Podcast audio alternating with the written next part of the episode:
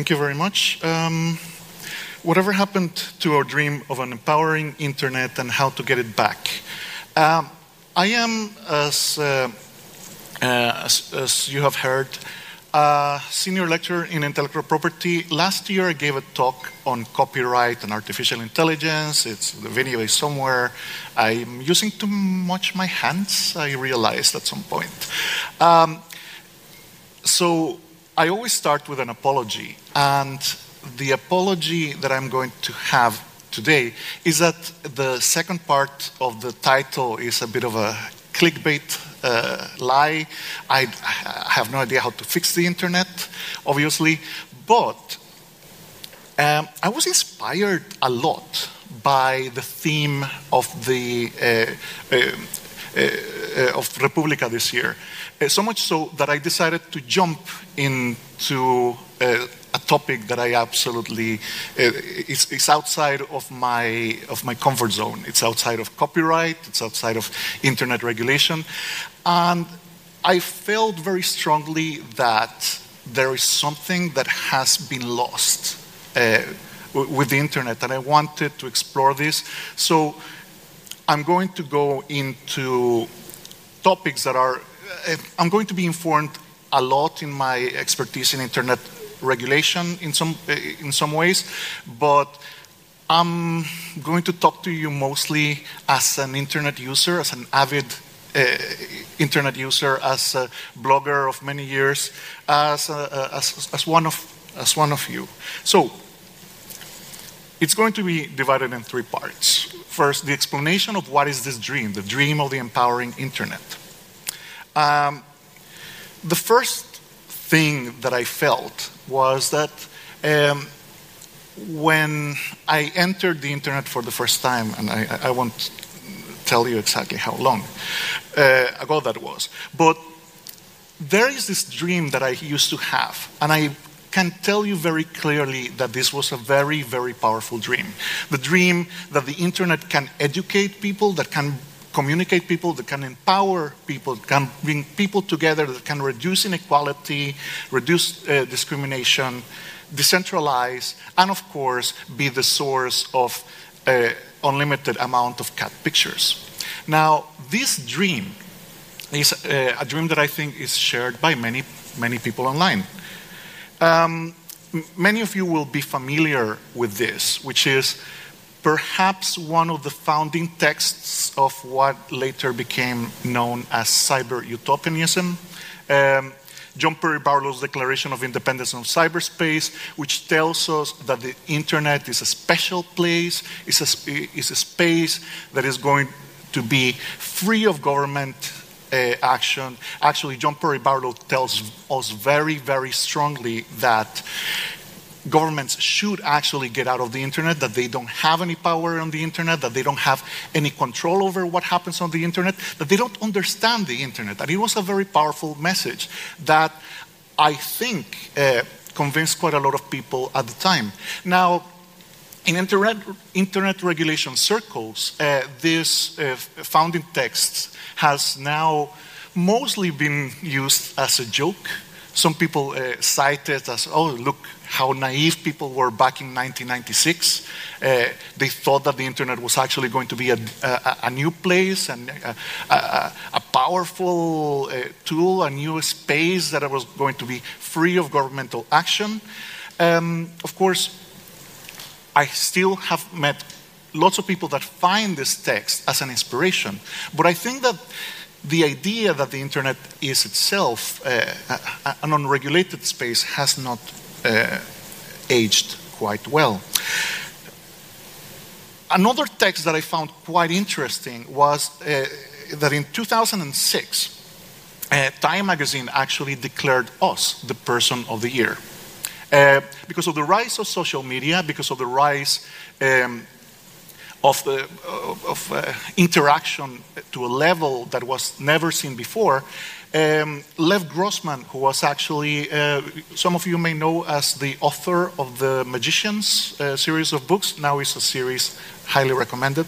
Uh, he wrote this actually, uh, a quite interesting text on declaring us, the people of the internet, uh, the person of the year, saying that pretty much that all of this was uh, interaction was going to change the world as we know it. This came to uh, uh, uh, what is known as cyber utopianism. The internet is unique, technology can save the world, the internet empowers people, and an educated, informed, democratic, egalitarian, globally societies will rise out of the internet. So, all of these ideas what is considered to be cyber utopianism were prevalent in many texts around, uh, around that time. Up to the point that about 2010, 2011, uh, I would, is what I would call peak cyber utopianism. Um, this is, I'm not going to, to tell you who wrote this, but it's, it's a, a, a text uh, of someone that is uh, proposing that Twitter should have been uh, nominated to the uh, uh, Peace Nobel Prize. Without Twitter, the people of Iran would not have empowered, been, uh, sorry, felt empowered and confident to stand up for freedom and democracy. Things like the Arab Spring in 2010, um, WikiLeaks, uh, uh, the uh, collateral murder uh, video was released around that same time. Um, Bitcoin uh, was created slightly earlier, but it started becoming prevalent at around 2011. All of these gave people the idea that governments were on the retreat from the internet, that uh, transparency was on the rise, that whistleblowers uh, were going to win the transparency wars, that governments had to be afraid of the internet, and that the internet was going to empower and make this dream that I was describing a possibility, a decentralized, uh, almost uh, uh, where governments would be uh, uh, mostly administrators. Now, this, of course, um, was shattered at some point. I think that right after 2011, we start seeing um, several things that are, affect our dream. Now, back in 2007, uh, seven, uh, before all of this, Cass in a very interesting, prescient book uh, called uh, Republic.com, now there is a Republic.com 2.0. Uh, which has been updated. But even back then, he was describing something that he called the daily me. That is almost to a letter describing the filter bubbles that have been become so prevalent uh, in recent years. And he was describing this internet where we could do whatever we wanted, but we also could filter out every type of information that we didn't like. So we would only read and watch things that we liked and never have to come in contact with a, a, an opinion that was uh, that we didn't share. Um, in 2011, uh, Evgeny Morozov, which uh, wrote a very, very uh, interesting book uh, called The Net Delusion, is probably the text that, that is single-handedly uh, uh, burst the um, cyber utopianism bubble. Um, he comments in, in, in very, very scathing criticism of um, of the dark side of the internet. Uh, the internet can be a force for good, but also it can be misused by governments specifically um, to target uh, uh, uh to target people, to target uh, activists, and this is part of uh, of, of some of the things that we don't like about the internet. Then there are the what I call the four horsemen of the infocalypse the surveillance state that has been um, uh, unearthed by the whistleblowers uh, and, and uh, Snowden, we owe him uh, quite a lot of showing us the, the, dark side that the internet is actually being used and misused by governments to uh, spy on all of us. Privacy threats from private enterprises that are uh, were, were, being harvested, our data is being harvested. All the waves of abuse and hate, abuse and hate has all, have always existed, but somehow the internet sends tends to make it sometimes even worse. And of course, security breaches and all the uh, uh, attacks and security attacks that we have uh, witnessed in, in, in, recent years. Other things that have shattered our, our dream of the internet, things like filter bubbles that were already, as I was saying, described before, the post factual society that has been enforced almost by the internet because of the same filter bubble. Sometimes people uh, that share a wrong idea sometimes get together and they reinforce each other. The rise of, uh, of the anti vaccination, uh, uh, I don't want to get into. Uh, into controversies uh, like that, but uh, the rise of the flat earth ism actually is more people believe that the, flat, the, that the, Earth is flat now because they get into, into group, groups and then they start reinforcing those, uh, those ideas. Uh, growing centralization. Actually, the internet is supposed to be decentralized, and we should never have seen things like the blackouts that we have seen in the last few years because of our over reliance in cloud computing that is actually putting all of our eggs in one basket. And this is not supposed to happen. It was never supposed to happen. Things like uh, it's reinforcing inequality in many, in many, instances. And to, just to, to, to, mention one of my topics, uh, copyright enforcement. So this is the second part, the, the, uh, the negative part. Um, I'm going to try to revive the dream. Okay? Um, some suggestions have been made. For example, uh, an attempt to use legislation and case law to fix some of the problems. All of the problems are extremely complex that I have uh, told you there is no solution.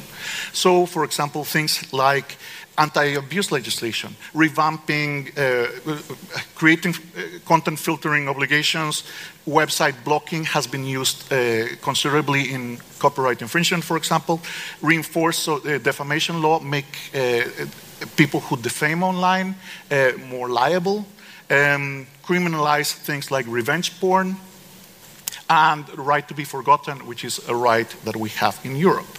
Um, however, these tend to these uh, legislative, legislative solutions, and I am a lawyer. I, I, should have included that in my apology, actually. Um, uh, these legislative solutions often miss the mark. For example, um, in 2000, January 2010, uh, someone called Paul Chambers, and apologies because the, the, the, the, picture is a little bit blurry, um, wrote a tweet saying, crap, Robin Hood Airport is closed. You've got a week and a, uh, and a bit to get your shit together, otherwise I'm blowing the airport sky high. He was prosecuted by the UK government for this because it was a threatening joke. Uh, it was considered a threat under the Communications Act 2003.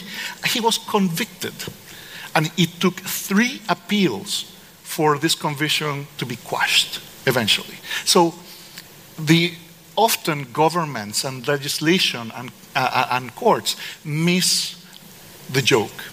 This was obviously a joke. Everyone who read it thought it was a joke. But it took three appeals and millions of pounds to have this injustice reversed. Things like regulatory efforts often miss the mark. Sometimes they want to pass a legislation or a regulation that completely misses the point of what the internet is actually doing or how it, the internet works. Or they try to fix something and actually create something that is actually worse. Um, also, we have very complex uh, interaction between rights. For example, uh, if we like something like the right to be forgotten, I personally think it's a good thing. We have a very strong conflict between um, privacy, the uh, person's right to privacy, and freedom of speech. And always have all of this very complex interaction of rights. Uh, so the law cannot solve everything. Social corporate responsibility can the, we rely on the companies uh, to save us? Can we rely on uh, people like Facebook and, and uh, Google and Twitter to actually try to fix all of those solutions? They can do it through moderation, content blocking, clear removal policies, and most importantly, transparency. However, um, often we have very lack of transparency from the companies. There are conflicting commercial interests. Sometimes it's in the best commercial interest of a company not to remove something or not to tackle a problem because it's actually not in their best uh, interest of their advertisers or whatever. There is also often a lack of consistency between platforms. One platform handles abuse in one way and another platform handles it in a different way. And there's always the underlying Western bias. A lot of these companies operate in a very American centric environment and I'm from Costa Rica, often miss uh, uh, many of us. Um, another solution that has been provided uh, uh, by some people is to try to de anonymize the internet because a lot of times anonymity is blamed as the cause of a lot of uh, abuse, particularly. Um, the idea is that people behave, normal people behave in one way, and uh, if they are anonymous or they, you cannot know their identity, they're going to be, uh, be, uh, behave completely different. Um, this is uh, John Gabriel's greatest internet bleepwad theory. Uh, normal person plus anonymity plus audience is a total bleepwad, whatever. However, there is no evidence whatsoever that this works, that the real name policies that are being pushed by some people actually work. Anonymity can be a good thing. In some circumstances, we, we may need some anonymity. Anonymity can be a right, can be an important tool if you're a whistleblower or if you're, if you're in, a, in, a, in a regime that actually criminalizes your very existence, for example. Um, most importantly, there is now evidence, and I'm citing a paper here, very interesting, that tells us that sometimes real name policies and de and, and uh, um, de-anonymization can actually be uh, uh, lead to an increase in, in discrimination and harassment. So, should we bring in the robots? Use artificial intelligence and machine learning to try to solve the problems. Uh, there are lots of, uh, this is actually increasingly quite uh, a growing field. Twitch, for example, has now started using machine learning uh, in their moderation of, uh, of, of, chat services. Google has just opened up their machine learning and artificial intelligence tools uh, just, I think, in February of this year um, to on, for, for troll fighting and abuse fighting, uh, the idea is that machines can help us. However, of course, um, often the machines or trying to use a machine to solve a complex issue, it won't solve the problem. Uh, this is one of my favorite XKCDs. Uh, it is very recent. That sometimes just adding uh, an artificial intelligence or a machine learning algorithm is not going to solve the problem. Often, actually, the algorithms uh, are going to reflect the biases of the people that created them, or the people that operate them, and the people that, uh, from whom they are learning. So that may not be a solution. Now, maybe a combination of all of the four uh, solutions can help. And I think that in their own way, perhaps we can start chipping away and, and recreating the dream. Now, I want to keep the dream alive. The first way in which you have to recognize this is to say that the internet is a force for good. To recognize that for all the problems, that all the faults that, that, that, we have identified, that the internet can bring us together, can, can help us to communicate, and all of the things that I described as a dream that we used to have. Um, we have to recognize first that the internet reflects society and the individuals in that society. So if we are abusive, if you are, if, if we are as a collective, as a society, uh, you know, uh, showing discrimination and doing all sorts of things. This is not. This is the internet is going to not going to solve this. The internet is actually just going to reflect this. So we have to recognize this first. Do not feed the trolls. Do manage expectations. The internet is not going to sell uh, uh, uh, to help all of the problems that we have. The internet is not going to end poverty. Uh, blockchains are not going to end poverty. Uh, technology is not going to help, uh, to, to help us. So technology might help us alleviate some problems, but the problems are there. So please, what one of the things that we have to do is recognize the limits of technology, recognize the limits of the internet, and not expect that they're going to, uh, to, to help us. And most importantly, please, the internet is not Silicon Valley. Uh, we have to stop thinking that all of the solutions are going to, uh, that, uh, that work in San Francisco are going to work everywhere else. So I wanted to finish with two things. First, um, to keep the dream alive, I love the topic of this, uh, uh, of this Republica. I think this is a, a, step in the right direction. Make things like love uh, against hate, uh, uh, uh, yesterday, Jer- Jérémie Zimmermann said, use love against hate against the machine. Um, make civility great again. Things like I love, uh, there is a, a wholesome memes uh, Twitter account that I highly recommend for people to, uh, to look at.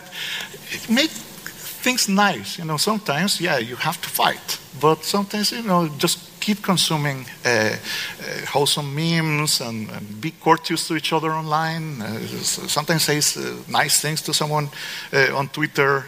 it doesn't hurt. And also, the second thing, I want to make snowflakes great again.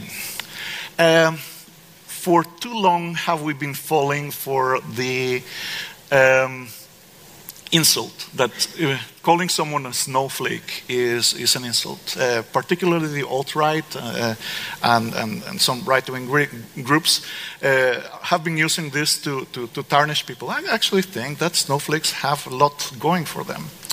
Uh, lots of snowflakes together uh, can, can bring things to a standstill. Remember when we brought down something called SOPA and PIPA together with the internet? It, we can have a lot of power. And most importantly, remember this lots of snowflakes can create an avalanche. Thank you very much.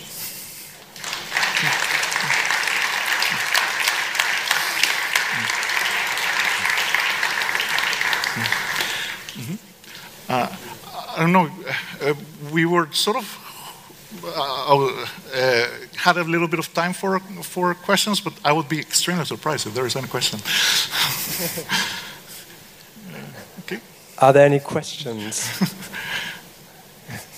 yeah. Let's, let's surprise Andres. okay. After saying that, I just dissuaded everyone. I realized. Yeah, you shouldn't uh, say that. I shouldn't say that. People shouldn't ask a question because oh, I completely dissuade. Uh, yeah. We should okay. wrap it up then. Okay. Thank you. Thank you. A warm applause.